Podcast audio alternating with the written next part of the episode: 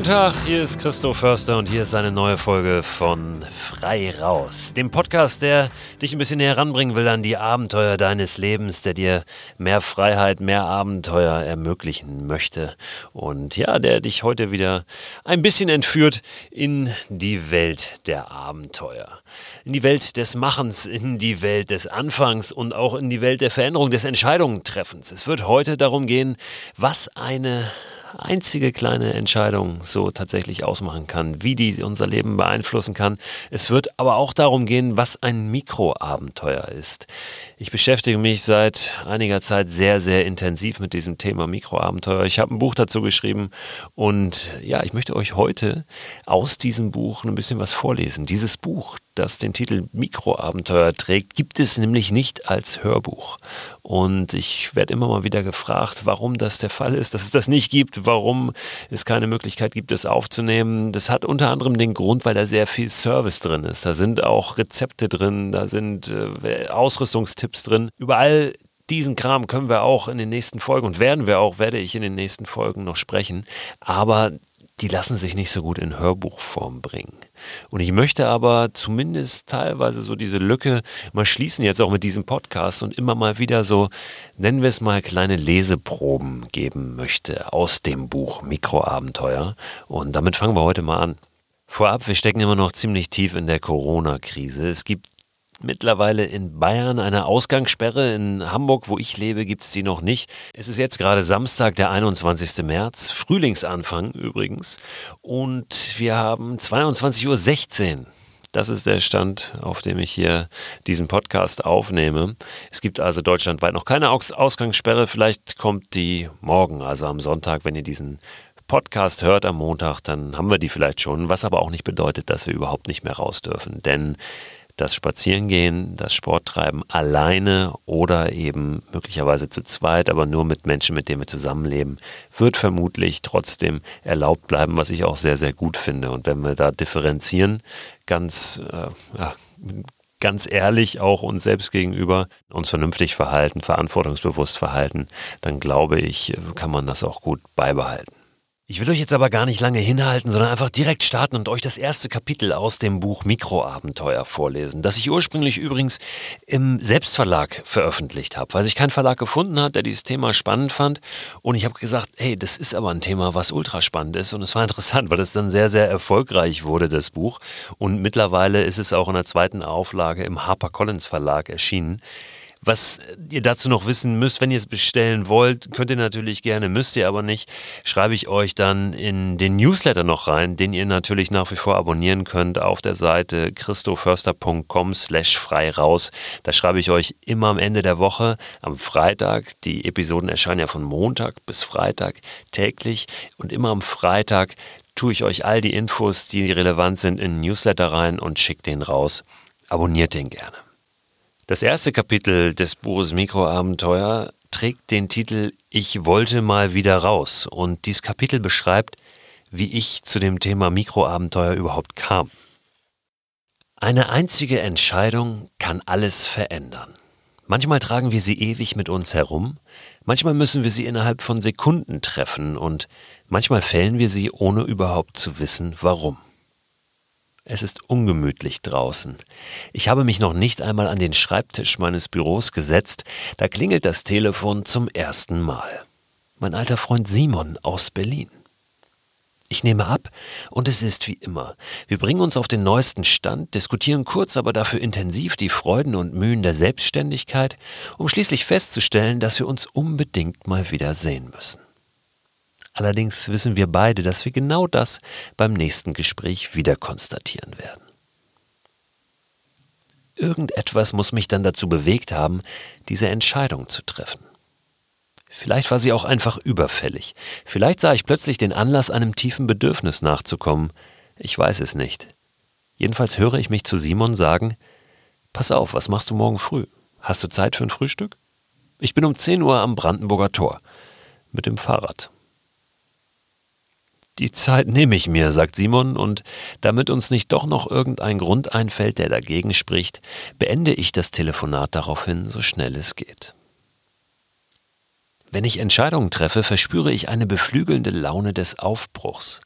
Und zwar unabhängig davon, wofür, sondern einfach, weil ich mich entschieden habe. Scheiß drauf, wie klug diese Entscheidung ist. Scheiß drauf, ob sie mir am Ende vielleicht zu viel abverlangt. Solange ich mich nicht in Lebensgefahr begebe, thront die Lust auf das Machen über allen Bedenken. Genauso ist es auch jetzt. Ich bin seit Jahren nicht mehr länger als 20 Kilometer am Stück gefahren. Na und?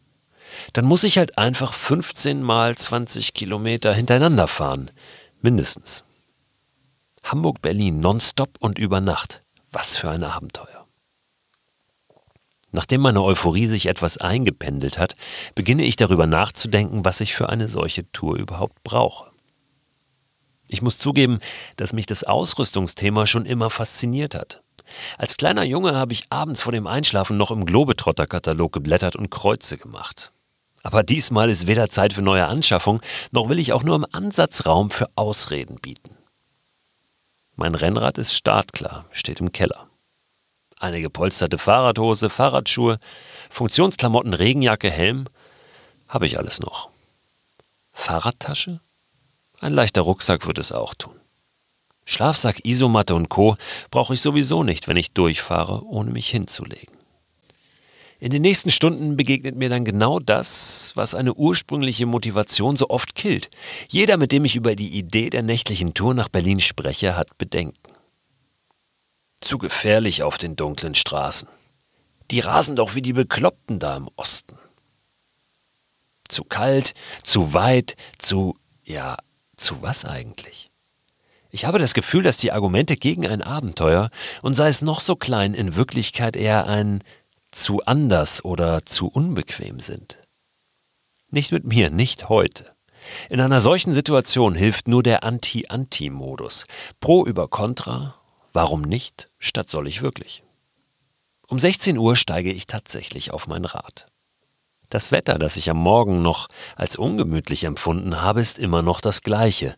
Aber genau wie Mut, Schönheit oder Erfolg lässt sich auch das Wetter, Gott sei Dank, nicht neutral bewerten. Jetzt, in freudiger Erwartung des Ungewissen, erscheint es mir eher als ehrlicher Freund, der am Ende nur mein Bestes will. Aber will meine Frau das auch? Eben am Telefon klang sie wenig begeistert. Manchmal habe ich zuerst mir und dann ihr gesagt, muss ein Mann tun, was ein Mann tun muss. Das ist zwar eine Phrase, vor allem weil sie auf Frauen genauso zutrifft, aber sie ist trotzdem wahr. Ich wohne im Westen Hamburgs und da Berlin im Osten liegt, muss ich zunächst einmal quer durch die Stadt. Auf dem Weg fahre ich direkt an einem großen Fahrradgeschäft vorbei und besorge mir schnell noch einen Ersatzschlauch, eine kleine Pumpe und warme, winddichte Handschuhe. So viel Ausrüstung will ich dann doch. Als ich den Laden wieder verlasse und flüchtig auf mein Handy gucke, versucht der Alltag noch einmal, mich mit einem Schlag in die Magengrube auf die Bretter zu schicken. Sechs Anrufe in Abwesenheit, drei Nachrichten. Ich habe offenbar beide Auto- und Haustürschlüssel eingesteckt und meine Frau dreht zu Recht durch, weil sie gerade nach der Arbeit zu Fuß die Kinder aus Schule und Kita abgeholt hat, mit ihnen zum Schwimmunterricht fahren will, aber erstens nicht ins Haus und zweitens nicht ins Auto kommt. Ganz ehrlich, wie bescheuert muss man sein, möglichst wenig Gepäck, aber zwei dicke Schlüsselbunde einzustecken? Aber egal wie blöd ich bin, ich fahre jetzt nicht mehr zurück, sondern nur noch nach vorne. Der Preis für diese Einstellung liegt bei 17,50 Euro. So viel kostet das Taxi, in dem der Autoschlüssel nach Hause findet. Ich würde das Handy gerne ausschalten, aber das geht nicht. Es ist mein Navi. Google Maps, Route zum Brandenburger Tor, Option Fahrrad. Das erschien mir am wenigsten kompliziert, um eine Strecke zu finden. Es erweist sich zwar mit der Zeit als umständlich, das Handy immer aus der Tasche fummeln zu müssen, wenn ich mir nicht mehr sicher bin, welcher Straße oder welchem Feldweg ich folgen soll. Und natürlich hätte es smartere Lösungen gegeben. Akustische Routenführung über Kopfhörer oder eine Handyhalterung am Lenker. Aber ich wollte nicht raus, um mir Zeug in die Ohren zu stecken und hey, ich bin halt einfach losgefahren. Es ist schon dunkel, als mich mein Smartphone raus aus Hamburg nach Lauenburg führt. An einem asiatischen Imbiss halte ich an, bestelle mir gebratenen Gemüsereis und fülle meine beiden Trinkflaschen mit Leitungswasser auf. Vor mir liegt eine lange Nacht. Es beginnt zu regnen. Die Strecke, die zu diesem Zeitpunkt hinter mir liegt, wäre an jedem anderen Tag eine halbe Weltreise gewesen. Heute ist sie mehr ein Aufgalopp für das, was noch kommt. Obwohl ich genau weiß, dass diese Tour mich an meine Grenzen bringen wird, dass ich richtig reintreten muss, um Simon in Berlin nicht warten zu lassen, rolle ich so entspannt und in freudiger Erwartung weiter, dass es mich selbst überrascht. Die frische Brise, die glücklicherweise von schräg hinten kommt, tanzt in Böen mit dem Fahrtwind, auf den Straßen wird es leer. Ich fahre durch die mecklenburgische Elbtalaue, über Beutzenburg bis nach Dömitz, wo mir klar wird, dass ich ein handfestes Problem habe. Nichts mehr zu trinken. Ich wollte mir die Trinkflaschen einfach irgendwo auffüllen, wenn sie leer sind. Zwischendurch an einer Tankstelle, einem Kiosk oder in einem Restaurant. Aber da war nichts. Ehrlich, Mecklenburg ist nicht Hamburg, das habe ich wirklich unterschätzt. Hier werden die Bürgersteige extrem früh hochgeklappt. Ich habe einige Male jemanden auf seinem Grundstück oder an seinem Auto gesehen, aber jedes Mal gedacht, ein bisschen fährst du noch, bevor du nach Wasser fragst. Mittlerweile ist es kurz nach 22 Uhr. Wenn ich jetzt an eine Haustür klingeln und mir tatsächlich jemand öffnen würde, dann nur mit Schrotflinte im Anschlag. So fühlt es sich zumindest an. Aber ich kann auch nicht die nächsten acht Stunden stramm weiterfahren, ohne zu trinken bis irgendwo ein Dorfbäcker seine Roläden hochkurbelt. In der Hoffnung auf einen Ausweg steuere ich das unübersehbare Hotel Dömitzer Hafen an, das direkt am Elbdeich wie eine monumentale Landmarke in den dunklen Himmel ragt. Aber auch hier sind alle Schotten dicht. Dann sehe ich die Kisten mit dem Leergut. Im nächsten Moment stehe ich davor und hebe vorsichtig jede einzelne Glasflasche hoch. Nichts, nicht einmal ein kleiner Schluck. In diesem Laden scheint es klare Anweisungen zu geben. Jeden kleinsten Rest wegschütten, bevor die Flaschen auf den Hof wandern. Ich fühle mich wie ein Penner. Nicht, dass es jemand falsch versteht, das ist nichts Schlimmes. Abenteurer sind bei Licht betrachtet ja selbst nur Penner in Outdoor-Klamotten. Und eine Tour wird erst dann richtig interessant, wenn es keine Rolle mehr spielt, wo wir herkommen, weil es für diesen Moment völlig unwichtig ist wenn Selbstverständliches zur Herausforderung und die einfachste Lösung zur besten wird. Wahrscheinlich ist diese Penner-Assoziation aber auch nur meiner Unfähigkeit geschuldet, mich von dem freizumachen, was andere denken könnten. Ungerecht ist sie ohnehin. Obdachlosigkeit hat schließlich wenig mit Abenteuerromantik zu tun. Es ist nur so, da wo es richtig unbequem wird, erfahren wir oft mehr über uns selbst, als es uns lieb ist. Es hat inzwischen aufgehört zu regnen. Dafür nähert sich die Temperatur dem Gefrierpunkt. Solange ich fahre, ist das kein Problem, nur wenn ich zu lange stehe, wird mir kalt. Also fahre ich lieber. Ich setze meine letzte Hoffnung darauf, dass es im zwei Stunden entfernten Wittenberge einen Bahnsteig mit Getränkeautomat gibt. Aber ich habe schon kurz vorher Glück. In einem Gewerbegebiet höre ich Stimmen vom Hintereingang einer düsteren McDonalds-Filiale. Tatsächlich, zwei Mitarbeiter, die gerade abschließen wollen, füllen mir die Trinkflaschen auf den allerletzten Drücker mit Wasser auf. Wo willst du hin? Nach Berlin? Jetzt? Die wenigen oft surrealen Begegnungen gehören definitiv zu den Höhepunkten dieser Tour. Klar, im Notfall hätte ich auch aus einer Pfütze oder aus der Elbe trinken können, aber dafür denke ich zu diesem Zeitpunkt doch noch zu zivilisiert. Die nächsten Stunden sind einsam und gerade deshalb voller Magie. Stumme Landstraßen, holprige Waldwege, auf denen ich bete, dass auf Google Maps auch wirklich Verlass sein mag. Und Wildgänse über der Elbe. Ich fahre wie in einem ewig dahinfließenden Traum, nur unterbrochen vom ständigen Anhalten und aufs Navi gucken. Und dem Hund, der mich in irgendeinem Kopfsteinpflasterdorf aus dem schwarzen Nichts wie ein Wahnsinniger anbellt, als ich gerade direkt neben seinem Zaun bin. Ein Wunder, dass ich mich in diesem Moment auf dem Fahrrad halten kann. Ich vermute, es ist ein evolutionär geprägter Reflex, dass der Mensch mit sich selbst zu reden oder zu singen beginnt, wenn er längere Zeit allein ist. Damit er zumindest eine Stimme ist, die ihn begleitet und ihm Mut zuspricht, auf dass er länger durchhalte. Ich erzähle und singe viel in dieser Nacht. Es ist erstaunlich, wie munter ich mich fühle. Der Mann mit dem Hammer kommt erst kurz nachdem die Sonne aufgegangen ist. Ich habe in den vergangenen Stunden nach und nach die kalten Pfannkuchen gegessen, die ich mir von zu Hause mitgenommen hatte, und mir bei einem kleinen Bäcker für 80 Cent ein halbes belegtes Brötchen mit Ei geholt. Ein Hoch auf die Preise in der brandenburgischen Provinz. Aber obwohl die Energieversorgung stimmt, spüre ich jetzt, dass meine Beine genug haben. Die Muskulatur ächzt, die Knie zwicken und die Achillessehnen schmerzen rechts wie links. Noch 70 Kilometer. Alles spräche dafür, sich in den nächsten Regionalzug oder Bus zu setzen, die Beine hochzulegen und sich entspannt entweder nach Berlin oder wieder nach Hause kutschieren zu lassen. Nur eins spricht dagegen. Dafür bin ich nicht durch die Nacht gefahren. Die letzten Stunden vor Berlin wollen nicht enden. Ich fahre jetzt auf Radwegen, die immer schlechter werden, je näher ich der Hauptstadt komme. Die Anstiege ziehen sich wie Kleister und, wenn mich nicht alles täuscht, hat auch der Wind gedreht. Ich versuche mich damit aufzubauen, dass jeder Tritt mich nach vorne bringt und hinter jeder Kurve mehr Stadt auf mich wartet. Das Problem ist nur, hier gibt's kaum Kurven.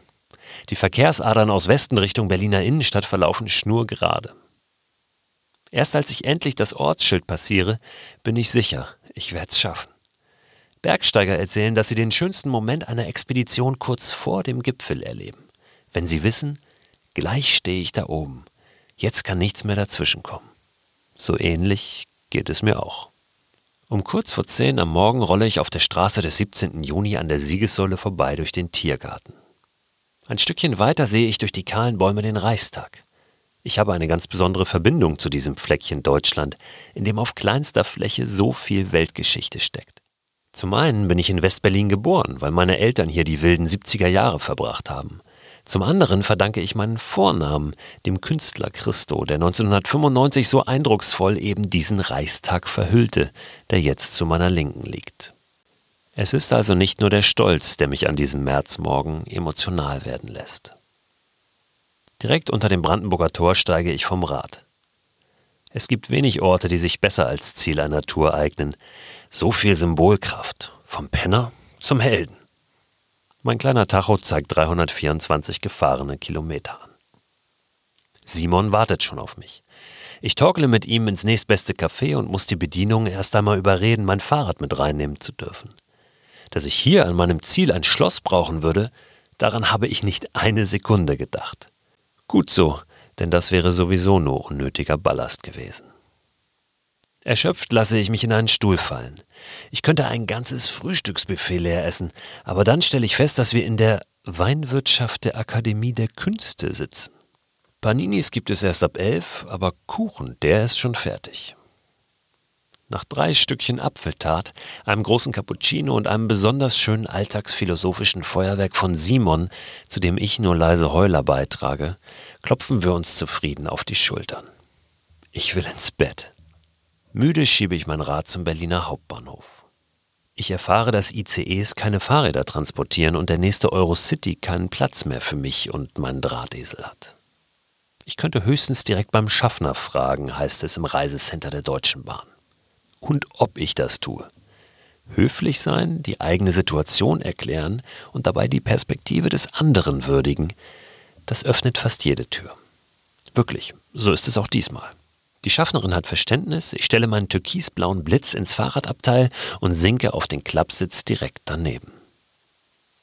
Um 15.30 Uhr, also keine 24 Stunden nachdem ich gestern aufgebrochen war, stehe ich wieder vor meiner Haustür deutlich erschöpfter, aber um ein Erlebnis reicher, das mich noch lange beflügeln wird. Das ahne ich schon jetzt. Ich habe das tatsächlich durchgezogen, denke ich, als ich den Schlüssel herumdrehe. Gute Entscheidung. Das war das erste Kapitel des Buchs Mikroabenteuer. Diese Tour nach Berlin spontan über Nacht, das war für mich wirklich ein, A, ein wahnsinniges Erlebnis, aber B, auch wirklich ein Schlüsselmoment, ein Schlüsselerlebnis, weil es für mich sehr, sehr viel verändert hat. Äh, mein Abenteuerverhalten komplett umgekrempelt hat, mein ganzes Leben umgekrempelt hat. Und davon möchte ich auch euch in diesem Podcast erzählen. Und ähm, wir werden da in Austausch kommen. Es gibt auch Neuigkeiten zu den Möglichkeiten, wie ihr, wie ihr auch Teil dieses Podcasts werden könnt. Da sage ich am Ende dieser Folge was dazu. Ganz spannend, da freue ich mich sehr, sehr drauf. Ich möchte jetzt aber einmal noch weiter, zwei, drei Seiten weiterlesen in dem Buch, also ins zweite Kapitel rein, weil ich da nochmal aufnehme, was diese Tour tatsächlich mit mir gemacht hat. Also lass uns da nochmal noch mal einmal reinhören. Die Non-Stop-Tour nach Berlin hat mich körperlich ungemein gefordert. 324 Kilometer in einer Nacht, das mag für viele extrem klingen, für andere wiederum gar nicht. Ich bin mir sicher, jeder, der hobbymäßig halbwegs ambitioniert Rennrad oder Mountainbike fährt und bereit ist, sich durchzubeißen, schafft eine solche Strecke. Für mich war sie hart und genau richtig. Was aber viel wichtiger ist, die Entscheidung einfach loszufahren, ich habe es eben schon gesagt, hat mein Leben verändert. Das ist wirklich so. Im Grunde genommen verändert jede Entscheidung unser Leben, so wie jeder Moment ein neuer Anfang ist aber diese sollte dazu führen, dass mein Verständnis von Abenteuer sich wandelt. Ich habe schon immer den Drang loszuziehen und Unbekanntes zu entdecken. Ich frage mich manchmal, ob es eine Art Omen ist, dass auf der Karte, die meine Eltern nach meiner Geburt verschickten, über dem Foto einer riesigen Sanddüne folgender Satz stand. Christo Förster geht auf Entdeckungsreise. Ehrlich gesagt, ich glaube nicht. Wir tragen doch alle die Lust auf Neues in uns genau wie den Instinkt, das Sichere zu bewahren. Die Frage ist nur, wann und wie stark wir das Pendel in welche Richtung ausschlagen lassen und ob es sich überhaupt noch bewegt. Ich bin viel und weit gereist. Ich hatte und habe das Glück, als Journalist von Zeit zu Zeit durch die Weltgeschichte geschickt zu werden. Peru, Ecuador, Ägypten, Thailand, Kalifornien, Karibik, Europa sowieso. Ich war privat für viele Wochen in Ghana und Äthiopien, weil ich Lust hatte, in das Afrika jenseits der Touristenattraktionen einzutauchen, mit aller Unvernunft, die es dafür braucht. Als Student an der Sporthochschule in Köln habe ich ein ganzes Semester geschwänzt, um durch Südamerika zu tingeln. Später bin ich mit meiner Frau und unseren beiden Kindern drei Monate mit einem alten Toyota durch Neuseeland gefahren. Solche Trips sind großartig, vor allem weil die Reize so fremd sind, wenn wir uns wirklich auf Land und Leute einlassen. Aber Fernreisen sind immer auch eine Flucht, die unseren Alltag ausblendet, anstatt ihn zu verändern. Jeder, der mal länger als zwei Wochen im Urlaub war, kennt das. Wir kommen zurück wie ausgewechselt, um zwei weitere Wochen später ernüchtert festzustellen, dass doch wieder alles so läuft wie früher. Der einzige Unterschied ist oft, dass wir noch dringender wieder weg wollen. Das passt zu einem der absurdesten Phänomene unserer Zeit, weil wir über die digitalen Kommunikationskanäle jederzeit und überall sehen können, wie schön es woanders ist wie erfolgreich andere Menschen sind und wie toll sie wohnen, wollen wir ständig das, was wir nicht haben. Oder wie es in England so schön heißt, The grass is always greener on the other side. Wir zweifeln an jeder Entscheidung, weil es möglicherweise noch eine bessere gegeben hätte. Wenn wir hier sind, zieht es uns weg. Wenn wir weg sind, sehen wir uns nach zu Hause. Nun ist Sehnsucht nicht das schlechteste aller Gefühle. Die Portugiesen haben daraus mit der Saudade ein ganzes Lebensgefühl gemacht. Das deutsche Wort Fernweh wird genau wie seine große Schwester, die Wanderlust, mittlerweile international verwendet. Aber wir müssen verdammt nochmal aufpassen, dass uns das nicht zu Träumern werden lässt, denen das Hier und Jetzt aus den Händen gleitet. Wie oft denken wir, wenn ich genug Geld, genug Urlaub, genug Mut habe, dann, dann machen wir was ganz Großes. Dann zeigen wir, was wir drauf haben. Dann begeben wir uns auf das Abenteuer unseres Lebens. Ich habe mich in den letzten Jahren sehr intensiv mit den Themen Motivation und Persönlichkeitsentwicklung auseinandergesetzt. Ich habe in Unternehmen Vorträge gehalten, eine Coaching-Ausbildung absolviert und mit Dein bestes Ich sogar einen Ratgeber zum Selbstmanagement geschrieben. Aber erst die nächtliche Tour nach Berlin hat mir zwei entscheidende Dinge gezeigt. Erstens, mein bestes Ich ist draußen. Und zweitens, Abenteuer ist vor allem Machen. Es steht und fällt mit deiner Entscheidung. Bin ich bereit loszuziehen, ins Unbekannte zu treten oder das Bekannte völlig neu zu definieren, oder warte ich, bis die Abenteuermuse mich irgendwann von alleine küsst? Bin ich ein Träumer, ein Schnacker, wie wir in Hamburg gerne sagen, oder habe ich wirklich Lust, da rauszugehen und verdammt nochmal anzufangen? Ich werde euch in den nächsten Folgen weiter mitnehmen durch dieses Buch, aber natürlich nicht nur das, es geht um so viel mehr. Mein Anliegen ist tatsächlich, dieses ganze Thema, auch Mikroabenteuer oder das Entscheidung treffen, wirklich zu übertragen auf verschiedene Bereiche des Lebens und, und wirklich auch über Veränderung und über aktive Veränderung, Selbstbestimmung zu reden. Ja? Wir haben ja unser Leben in der Hand. Und ob wir eine Entscheidung treffen, spontan, oder eine andere Entscheidung treffen, das verändert den Lauf der Dinge, das verändert unser Leben. Jeden Tag von neuem. Und das habe ich wirklich mit, mit dieser Tour auch erfahren und, und mitgenommen für alles, was danach kam. Ich habe es in der letzten Folge schon gesagt, das Thema Mikroabenteuer und, und das, was dazugehört, wirklich auch aufs Hier und Jetzt zu gucken, mit dem anzufangen, was ich habe, da, wo ich bin. Das ist unglaublich zeitgemäßes, relevantes Thema. Und das wird es in Zukunft auch sicher bleiben. Obendrauf habe ich noch einen Filmtipp für euch und der kommt jetzt.